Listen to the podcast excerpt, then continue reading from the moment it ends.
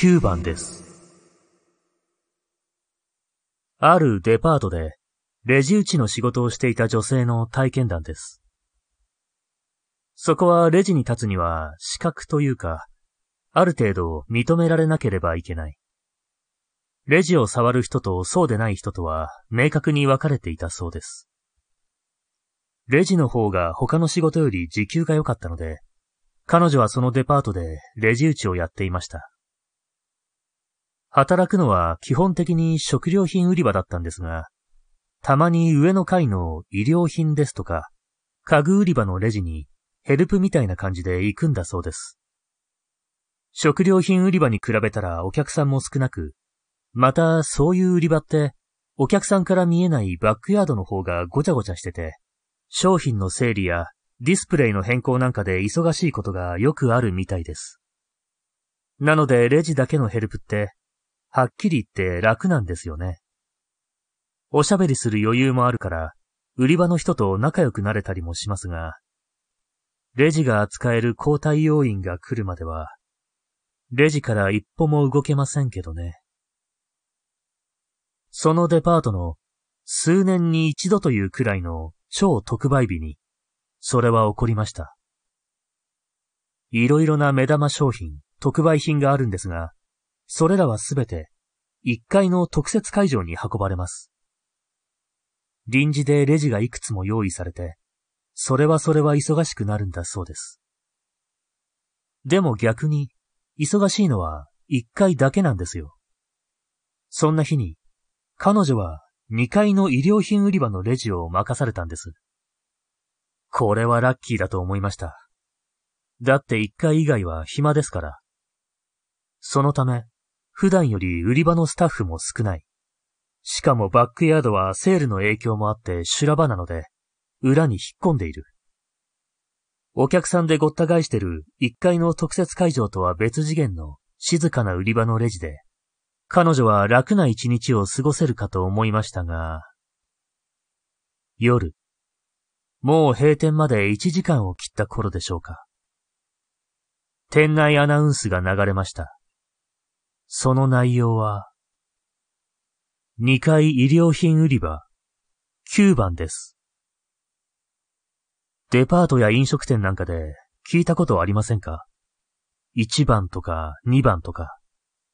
従業員の食事休憩とか、トイレに行くとか、なるべくお客さんに聞かれたくないことを別の言葉で表すんです。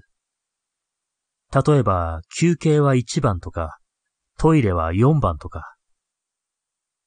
2階医療品売り場、9番です。このデパートで9番は、万引き、または、不審者。彼女はぎょっとしました。今自分がいる医療品売り場に、怪しい客がいる。他のスタッフは、バックヤードにいます。彼女はレジからチラチラと辺りを見渡しました。改めてレジから見ると、商品の影になる死角が多い。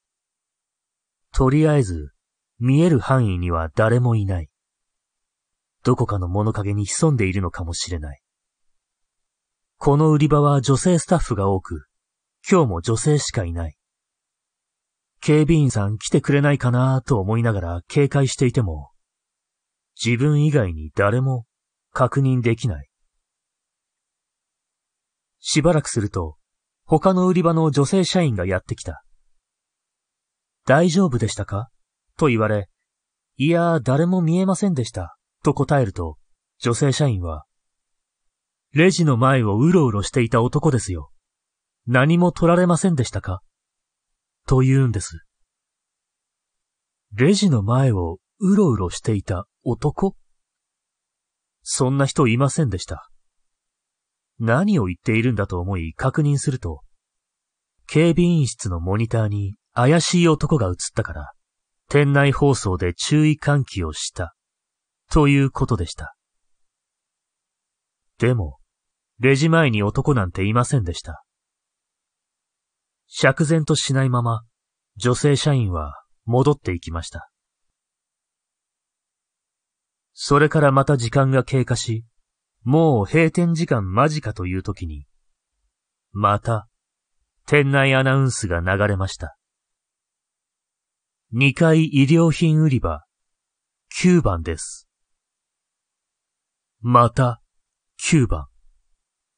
先ほどの女性社員の言葉が蘇ります。レジ前を男がうろうろしていた。もちろん、今もそんな男はいません。見える範囲に誰もいません。他のスタッフは本格的に閉店作業をするため、バックヤードにいます。売り場には彼女一人。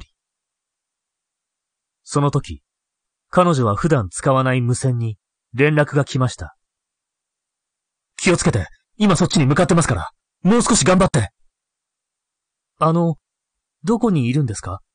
誰も見えませんが。今目の前にいるでしょその男だよ彼女には誰も見えない。でも、ここに男がいる。そして、レジ持って逃げて彼女はレジから現金の入った引き出しを抜き出し、それを抱えて走り出します。バックヤードに飛び込むと、無線を聞いていたスタッフが泣きそうになりながら、よかった、大丈夫？と、繰り返しました。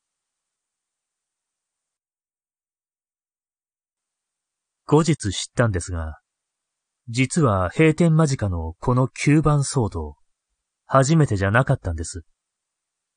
彼女は普段昼間中心のシフトということもあって知りませんでしたが、過去に何度も警備員室のモニターに不審な男が映っていたんです。これがまた厄介で、映るのは同じ男じゃないんです。毎回違う男が映る。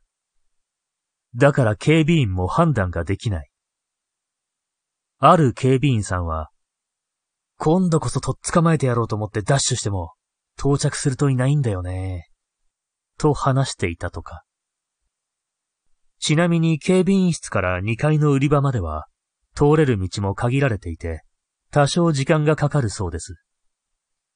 しかもあの夜にいた警備員は高齢の方で、走ることができなかったと。モニターに映るというあの男。いえ、男たちは何者なのか。それはきっと今もわからないままでしょうね。次はあなたの職場に現れるかもしれませんよ。